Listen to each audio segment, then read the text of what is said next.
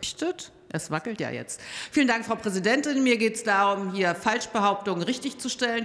Richtig ist, dass wir zwei Fraktionsvorsitzende haben, aber sie bekommen keine doppelten Diäten, sondern anderthalbfache Diäten. Ein Parlamentarischer braucht ja, glaube ich, auch durch diese äh, ver verantwortungsvolle Tätigkeit gerechtfertigt ist.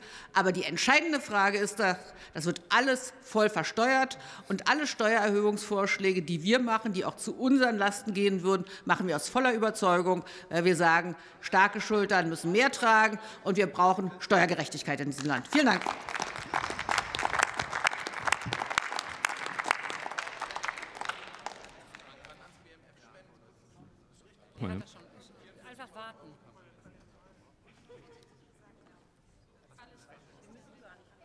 Wir noch nicht. Jetzt. So, vielen Dank, Frau Präsidentin. Danke auch für die Kurzintervention.